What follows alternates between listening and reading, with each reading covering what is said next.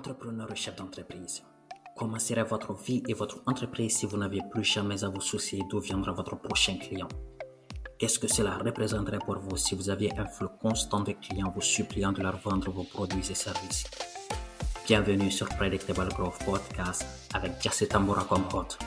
Un podcast qui parle 100% de marketing et de vente comment mettre en place un système marketing si performant qu'il vous permet de générer un flux constant de clients prêts à acheter, rester et recommander vos produits ou services.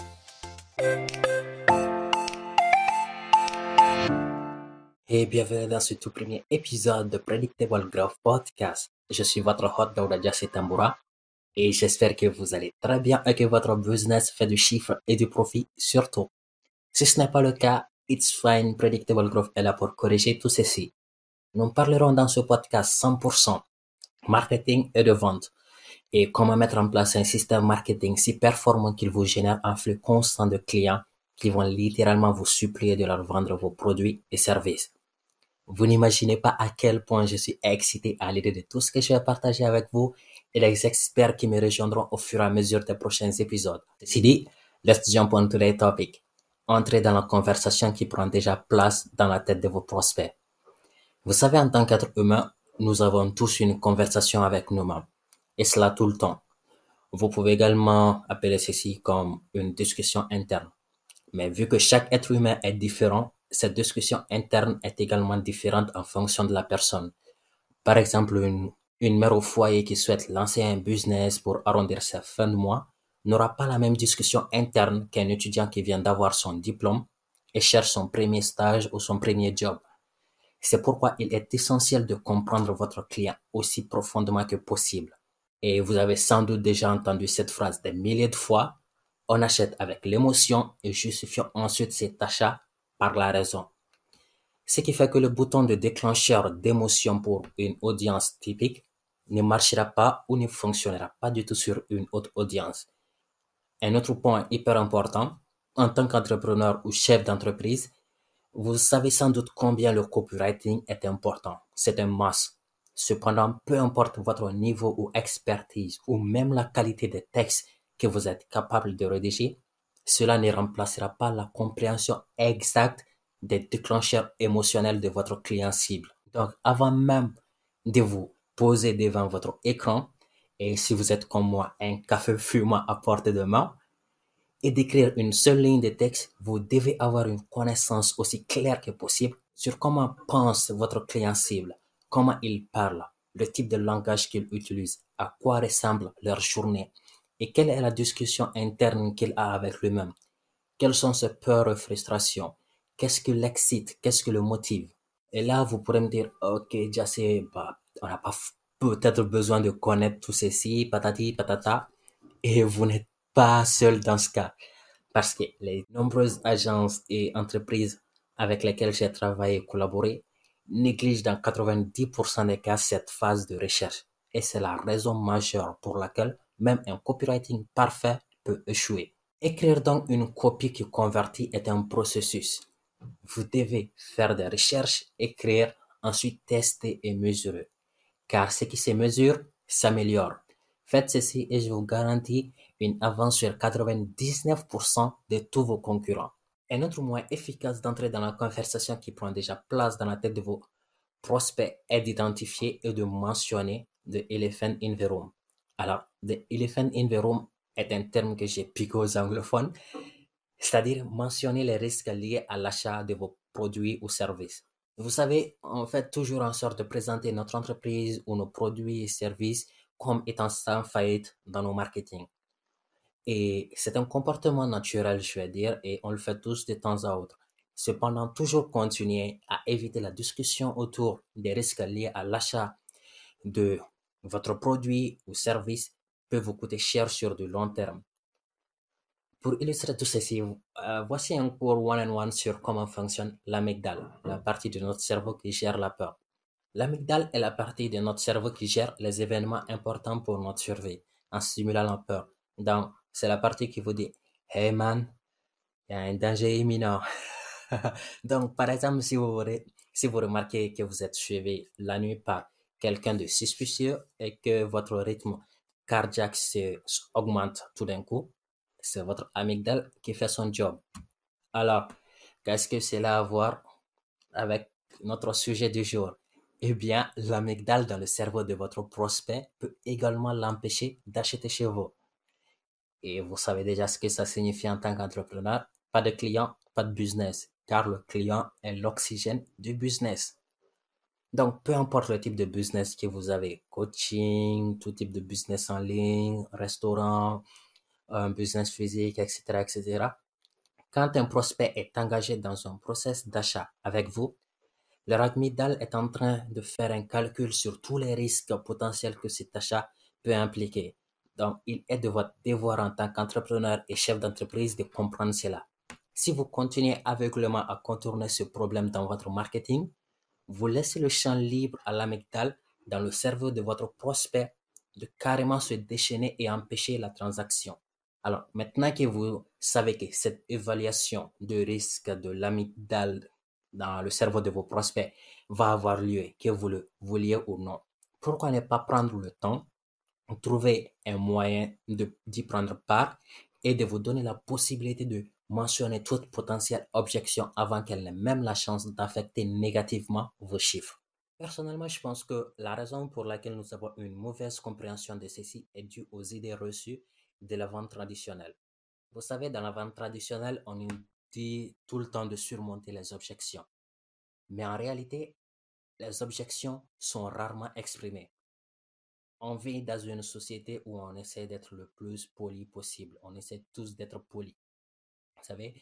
Donc, au lieu de dire directement qu'on n'a pas confiance au vendeur ou que le produit n'est pas à notre goût, qu'il est à ceci, c'est là, nous disons des choses un peu absurdes comme, euh, laissez-moi y réfléchir, des choses comme ça. Non. Alors qu'à l'intérieur, l'amygdale est en train de crier, hey man, enfuyons-nous.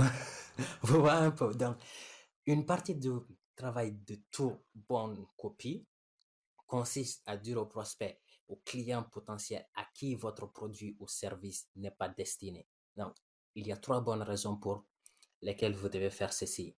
Dire exactement pour qui votre produit ou service est destiné et pour qui ce produit ou, ce service n'est pas destiné. Premièrement, cela permet de filtrer les personnes qui ne font pas partie de votre marché cible ou des personnes qui ne conviennent pas à ce que vous avez à offrir. Cela vous permet également de ne pas perdre du temps avec des prospects non qualifiés et zéro probabilité d'achat dans le futur. Euh, cela réduit également le nombre de remboursements et de plaintes des clients qui ont mal compris ce que, vous êtes en train de vendre ou bien qui ont mal compris ce qu'ils sont eux-mêmes en train d'acheter. Deuxièmement, cela, rend, cela vous rend immédiatement plus crédible et crée de la confiance. On a l'impression d'être beaucoup plus impartial quand on couvre les deux angles en disant clairement à qui il est destiné et à qui il n'est pas destiné. Enfin, les prospects à qui s'adresse votre produit ou service auront davantage l'impression qu'il est adapté à leurs besoins à eux. Plutôt que si vous leur aviez dit, OK, ce produit ou ce service est destiné à tout le monde. Donc, les prospects à qui ce produit est destiné et que vous mentionnez cela vont avoir l'impression, le sentiment d'être plus ciblé et un sentiment d'exclusivité. Un autre excellent moyen d'entrer dans l'esprit de vos prospects, ou du moins d'entrer dans la conversation qui prend déjà place dans la tête de vos prospects, est de découvrir ce qu'ils se reprochent et d'utiliser dans votre copie, dans vos messages marketing, le levier connu sous le nom de l'ennemi commun. Vous savez quand vous regardez autour de vous et que vous demandez à la plupart des gens pourquoi ils n'ont pas reçu dans leur vie, la plupart du temps, vous obtiendrez des réponses comme l'économie. Alors, avec les temps qui courent, c'est la première, ça je peux vous le garantir, la première réponse que vous aurez. Ah, vous pourrez également attendre le gouvernement, les impôts trop élevés pour des personnes qui souhaitent se lancer dans l'entrepreneuriat.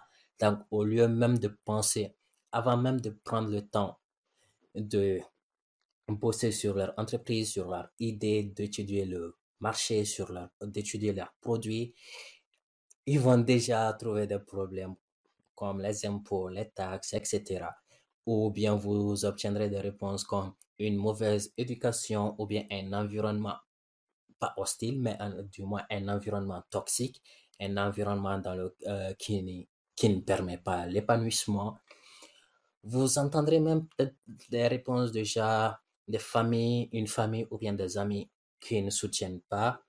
Donc, pas de temps, pas d'argent, pas d'opportunité, ou bien manque de compétences, ou bien pour des personnes qui sont dans le salariat, des patrons méchants ou des patrons déloyaux, bla bla bla. Donc, mais au fond d'eux-mêmes, ils savent que ce n'est pas vrai.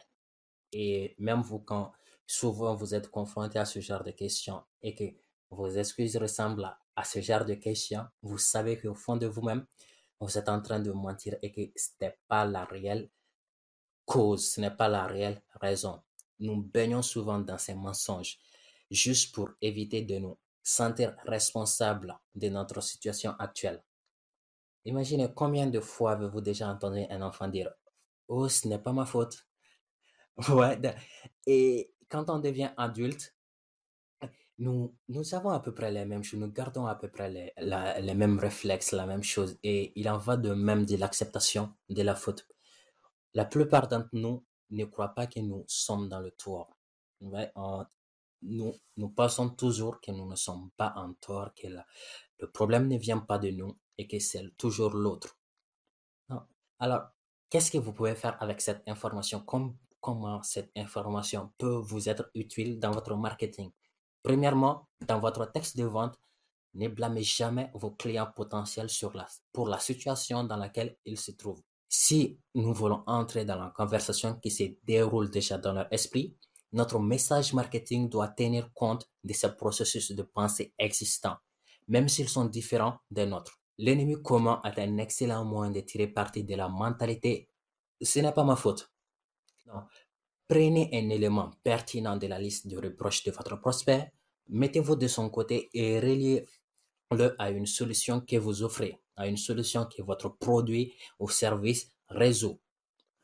Et si vous êtes dans les finances, par exemple, Voici un exemple de titre que vous pourrez utiliser, que ce soit peut-être pour un article de blog, que ce soit pour un lead magnet, etc. un titre du genre, un rapport gratuit révèle cette chose choquante que vous devez connaître avant d'embaucher un conseiller financier, par exemple. Et ce titre, il est déjà 100% mieux que les offres ultra boring que vous pourrez retrouver dans la pub sur Facebook, sur Google, ou la plupart du cas, vous aurez des offres comme votre conseiller financier avec 10 ans ou 15 ans d'expérience, blablabla. Bla, bla.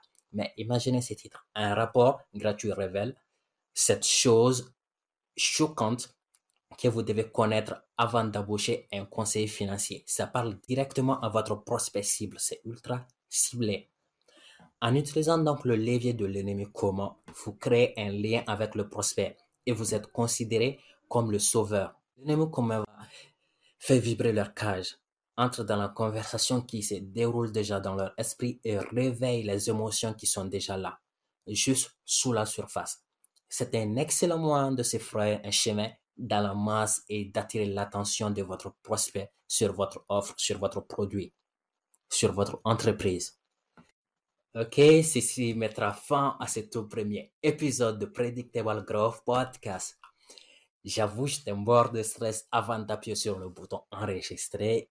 Dans ma tête, c'était, et si tu traites ou si tu fais des fautes ou que tu utilises un ton trop monotone, ok, voilà un ton qui va faire endormir ton audience. Qu'est-ce que les gens vont en passer, etc., etc. Vous l'aurez compris, c'était mon petit moment de discussion interne. Mais à un moment, je me suis dit, fuck, let's do this.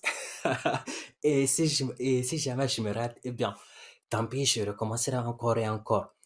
Et là, je suis plutôt fier, je l'avoue, de ce que ça donne après juste deux ou trois, voire quatre essais.